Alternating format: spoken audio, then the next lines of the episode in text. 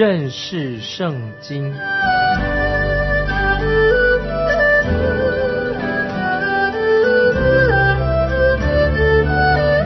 认识上帝的话，把上帝的话带到全世界。本节目是由认识圣经机构和环球广播电台联合制作，欢迎收听。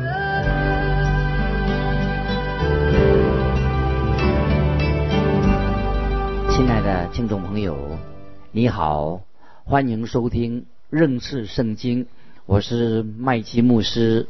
我们要看诗篇一百三十九篇，标题是大卫的诗，交与灵长。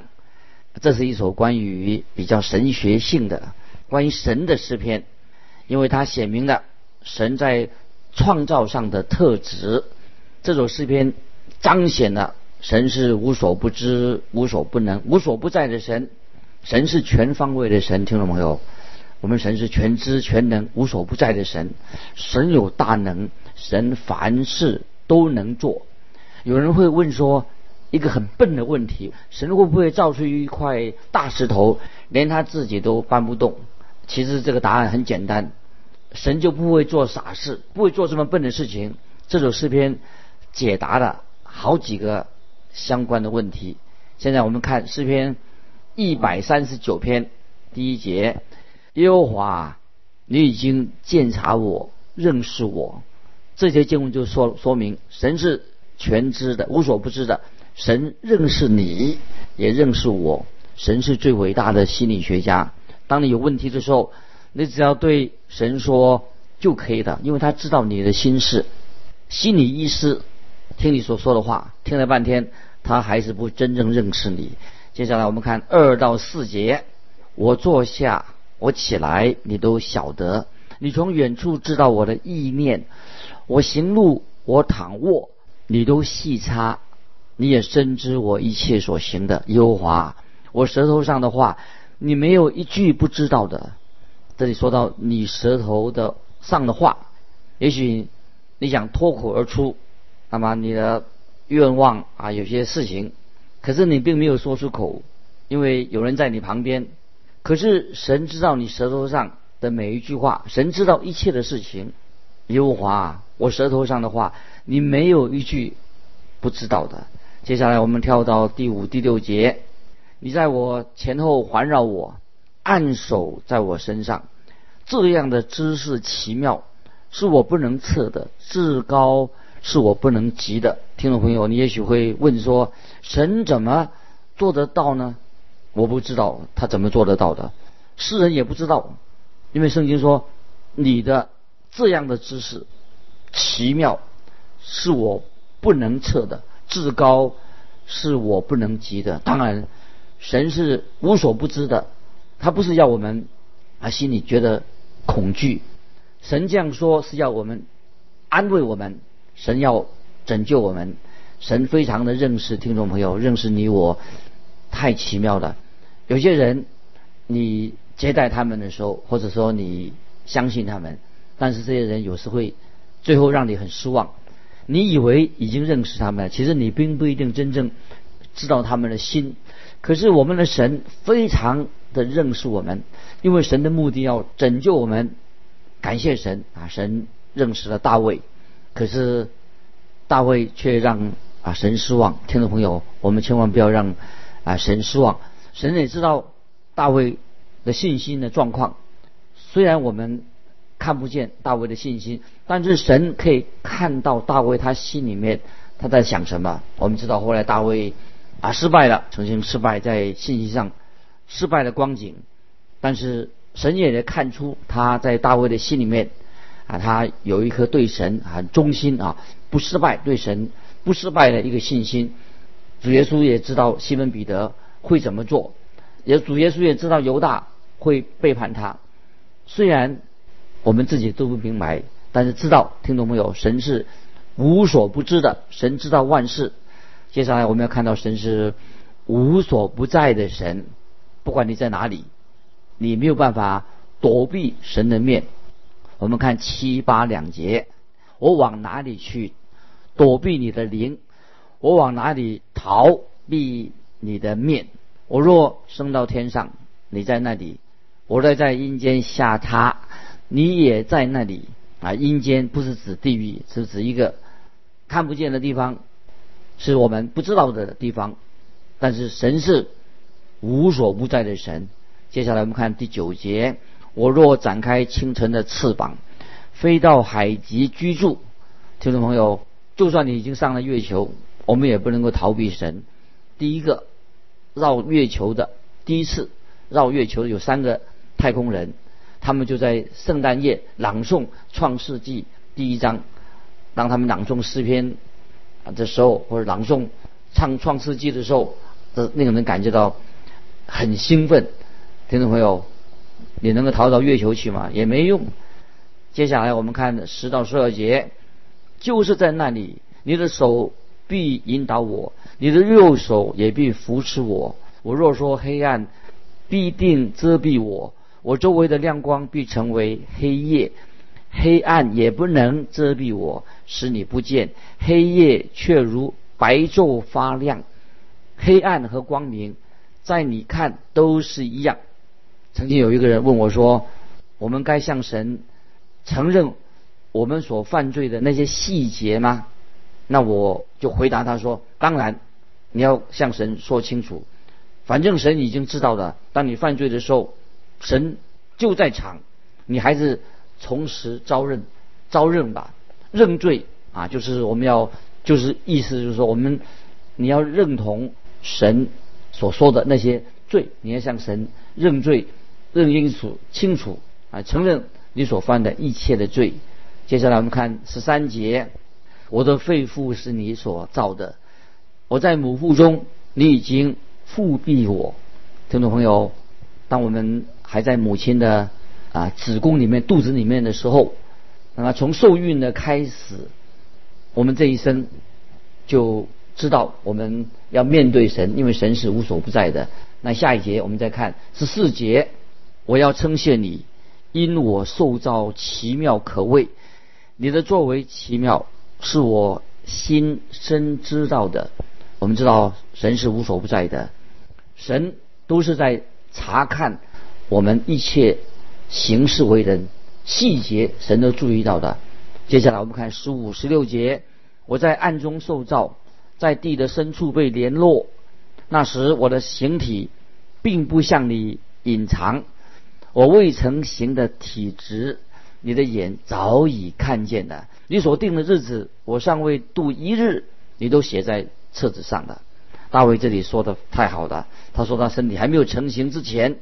就在母亲子宫的时候，他的四肢、手脚还没有成型，在他受孕的那一天开始，大卫知道，在受孕那一天开始，他已经是人了。这个真理很重要啊，就是特别现在有人随便堕胎的问题，有人说圣经没有提到堕胎，所以人可以随便自己决定要不要堕胎，想怎么做就怎么做。听众朋友，圣经确实提到。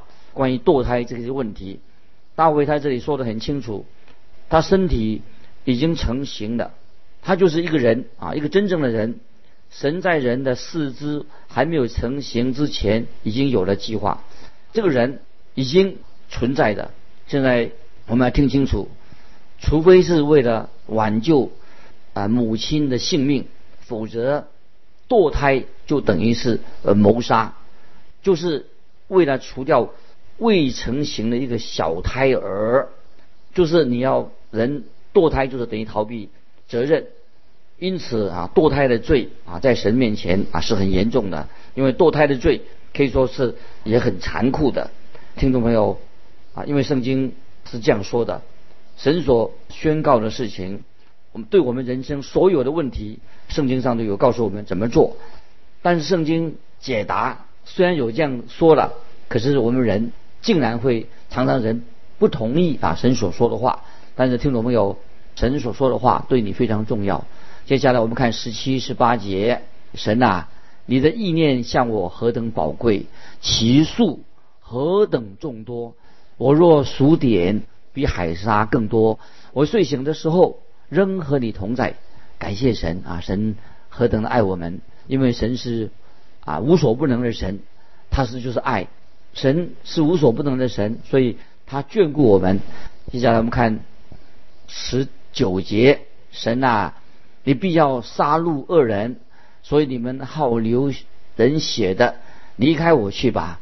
这个诗篇这里提到恶人跟敬虔的人他们的区别，神说的很清楚，他会一定审判恶人，那么他会听神百姓的向他的祷告，向他的赞美，因为我们神是无所不知、无所不能的神，所以诗篇一百三十九篇，盼望听众朋友我们好好的去默想，来这个诗篇太重要了，太讲到这个神是哦全能的神。接下来我们进到诗篇一百四十篇。我们查考这首诗篇的时候，啊，我们就会发现诗篇常常是一组一组的，就像一串葡萄或者一串香蕉一样，都是彼此有关联的。诗篇一百四十篇跟一百三十九篇虽然是没有直接的关联，但是还是论到关于神的属性。诗篇一百四十篇啊，是讲到啊神。对幕后的一个预言哦，预言性的诗篇，就是预言在末日那些以色列人那敬虔的渔民面对敌基督的逼迫的时候，敌基督就是假的假的弥撒亚，他不是真的弥撒亚，他敌基督他是罪恶之子，所以诗篇一百四十篇是大卫的祷告，祷告神来求神的保护，因为他四面都有恶人围绕着他。当时大卫住在一个很强大的、四面都是仇敌的这个压力之下，是谁呢？就像那个行径很疯狂的扫罗王啊，他受到扫罗王的追杀。那么扫罗王是象征着一个圣经里面一个强暴的人。保罗在《帖撒罗尼迦后书》第二章所描述的，就是像扫罗这样的一个人。四篇一百四十篇也可以应用在我们听众朋友的身上，我们都可以。学习看这个诗篇怎么祷告，我们也学习向神祷告。一百四十篇的第一节，耶和华，求你拯救我脱离凶恶的人，保护我脱离强暴的人。那么这首诗篇所指的就是敌基督，敌基督可以被称为做凶恶的人，也可以称为强暴的人。在约翰一书第二章十八节所提到的，也是这节经文提到敌基督说。小子们呐，如今是末时了。你们曾听见说那敌基督要来，现在已经有好些敌基督出来了。从此我们就知道，如今是末时了。听众朋友啊，我们知道就是今天啊，我们所处的世界是末末代的哈末时了。我们相信我们都有机会啊，接触到这些所谓的恶人。大卫。他求神保守他脱离这些恶人，在我自己服侍的过程当中，我也常常向神这样祷告说：“主啊，不要让我受到恶人的干扰，不要让我落在恶人的手中。”那曾经有一位传道人，他曾经说，他受到好像别人有要想掌控他，或者受到一些恶势力想要控制他。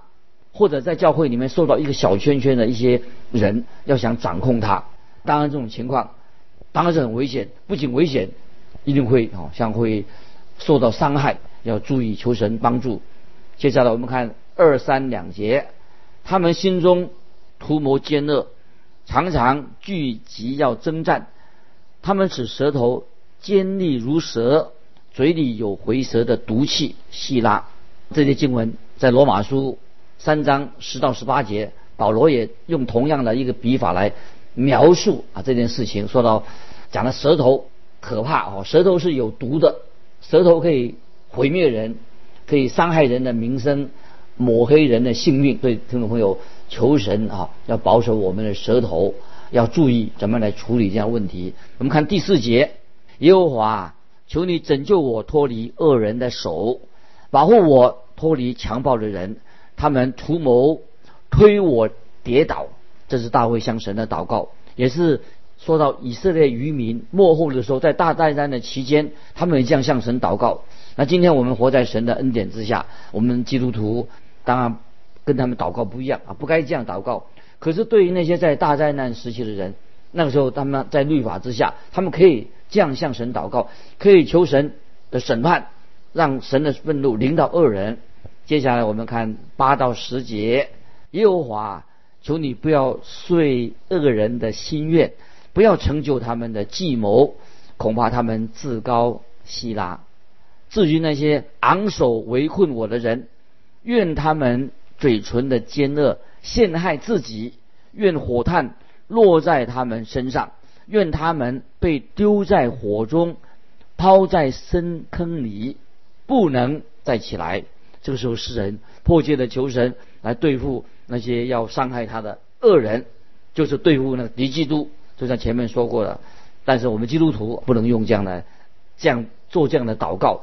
我们要遵守我们读过罗马书十二章十九到二十一节所教导的，说：“亲爱的弟兄，不要自己伸冤，宁可让步，听凭主怒，因为经上记着说，主说。”深渊在我，我必报应。所以你的仇敌若饿了，就给他吃；若渴了，就给他喝。因为你这样行，就是把炭火堆在他的头上。你不可为恶所胜，凡要以善胜恶。听众朋友，保罗的教训教导我们，就是不要为恶所胜，要以善胜恶。换句话说，你不要让你自己的心里面生出苦毒来。不要心里面怀恨，不要自己去报复，免得你这样会失去了对神的信心。不要啊，因为神所说的话，你要按照神的旨意来做，神一定会为你伸冤，一定会处理的。那我个人的经验，就当你不要自己去，因为深冤在神，那么他必报应。所以你自己放手的时候，神就会来处理你的啊心中啊所遭遇到的伤害你的困难，神会来处理这样的问题。神会明显的会对付那些阻扰神圣功的人啊，这是很清楚神的教导。所以这个把事情交托给神，这是神来做啊。你把你所有的冤屈啊，听众朋友心里有任何的冤屈，你就把它交托给神。你所能做的，你要学习求神给你力量，要善待那些曾经伤害你的人。那么神一定会把你安放在一个最稳妥、最好的一个。位置上面，这是我们唯一所能做的。深渊在神，神律报应啊！这是我们听众朋友要学习的属灵功课。接着我们看十一节，说恶言的人在地上必坚立不住，祸患必猎取强暴的人，将他打倒。如果我们啊信靠神，走信心的道路，最后胜利是属于神的儿女的。约翰一书五章四节说。因为凡从神生的，就胜过世界；使我们胜了世界的，就是我们的信心。可是恶人他舌头他是坚立不住的，不能够存留的。谎言必定会被拆穿的。撒旦啊，就是一个撒谎的。今天撒旦许多的小喽啰到处跑来跑去，他们都是学习啊，要效法啊撒旦的的模样。但是不要忘记。谎言终必会被拆穿的，所以我们今天基督徒在神面前啊，要走信心的道路。凡从神生的，就胜过世界。接下来我们看诗篇一百四十一篇，也是大卫的诗，跟他个人的历史有密切的关系。这时候大卫他就发出求救的信号，他祷告神，表示大卫他现在经历到很多的难处，就是扫罗王要追杀他。这首诗篇你可以应用在呃幕后的以色列渔民的身上，那时候他们要对抗邪恶的力量，那对我们基督徒啊，今天的基督徒啊也很有功效，也很有重要的意义在里面。我们来看诗篇一百四十一篇一二两节：耶和华，我曾求告你，求你快快临到我这里。我求告你的时候，愿你留心听我的声音，愿我的祷告如香陈列在你面前。愿我举手祈求，如献晚祭。啊，有一位注释圣经的老师，他这样说：大卫他很爱祷告，他是一个祷告的人。大卫的祷告，好比他认为祷告好像香啊香味一样馨香。当我们奉耶稣基督的名祷告、赞美神的时候，祷告神的时候，就像大祭司把香撒在那个祭坛啊，金色的祭坛上面，那么馨香之气会从这会幕里面慢慢的升起来。这就是啊，说到我们基督徒啊，像祷告人那个时候的状况。愿我的祷告如香陈列在你面前，那么就是表示说馨香之气。怎么我们会有馨香之气的？表示说我们先要过一个顺服神的生活。主耶稣已经告诉我们很清楚，如果我们向神祷告之前，我们必须要过一个顺服神的生活。如果我们偏心嫉妒，那么我们随随便便过日子，那神怎么会垂听我们的祷告呢？那接下来我们看两节经文，在约翰福音十四章十四十五节，主耶稣说：“你们若奉我的名求什么？”我必成就。注意下面怎么说？你们若爱我，就必遵守我的命令。啊，如果听众朋友，我们期待主耶稣回应你的祷告，那么你就必须要顺服神，不但要奉耶稣基督的名来祷告，而且要过一个顺服神的生活。接下来我们看第三节：耶和华，求你禁止我的口，把守我的嘴。大卫这里说的很清楚，神呐，不要让我的嘴巴所说的话跟我自己的信仰不配合。大卫他从痛苦当中已经学了这个属灵的教训，我们也要这样祷告啊！不要让我们说啊，礼拜天我们敬拜神的时候啊这一种态度，那礼拜一我们又过另外一种生活啊，这是就是不好了。接下来我们看第四、第五节，求你不叫我的心偏向邪恶，以致我和作孽的人同行恶事，也不要叫我吃他们的美食，任凭一人击打我。这算为仁慈，任凭他责备我，就算为头上的膏油。我的头不要躲闪，正在他们行恶的时候，我仍要祈祷。听众朋友，这两节经文你觉得写的好吗？这经文是说，让我们的心不要偏向邪恶，免得我们跟作恶的人、作孽的人同行恶事。为什么呢？因为今天我们活在一个啊啊邪恶的世界当中，我们周围都是不一定都是异人，我们每天很容易会跟这种罪恶妥协。所以听众朋友，我们应当过一个生活能分别为圣，跟不信神的人不一样。今天很多人啊很担心啊，就是说不不信神人，因为他们生活过得像一个魔鬼之子一样。如果今天我们生活没有分别为圣的话，那么你就不能期待天父能够回应。你向神所祷告的诗篇六十六篇十八节说得很清楚：我若心里注重罪孽，主必不听；我若心里注重罪孽，主必不听。所以，虽然我们活在这个都是罪恶，活在这个罪恶的世界里面，我们要生活，我们容易妥协。但是神没有应许说，一个恶人的祷告，神也要听。神不会听恶人的祷告，所以。如果我心里若注重罪孽，主就不听我们的祷告了。听众朋友，这个我们要注意啊！祷告的人跟生活上的配合。新月雅各书是五章十六节说：“所以你们要彼此认罪，互相代求，使你们可以得医治。一人祈祷所发的力量是大有功效的。”再看一节经文，约翰一书三章二十二节说，并且。我们一切所求的，就从他得着，因为我们遵守他的命令，行他所喜悦的事情。所以遵守神的命令，行他所喜悦的事情，这是我们一个祷告的一个心态，神才会回应我们祷告。所以大大卫就去求神来保守他的口舌，不要让他的心啊，让他的心偏向邪恶。如果今天我们祈求啊，我们祷告，我们需要神蒙神垂听我们的祷告。希望我们的祷告大有功效，但是你要遵行啊神的话，也要效法大卫的榜样。接下来我们看第八、第九节：主耶和华，我的眼目仰望你，我投靠你，求你不要将我撇得孤苦，求你保护我脱离恶人为我设的网罗和作孽之人的圈套。感谢神，当大卫祈求神说，不要让他落在恶人的网络里面，不要。中了魔鬼的诡计，我们知道这些恶人都会处心积虑的要绊倒我们，但是感谢神，我们接着警醒的祷告，我们来到神面前，所以我们明白恶者的诡计。那最后我们看这些经文，《哥林多后书》第二章十一节，因我们并非不晓得他的诡计，谁的诡计呢？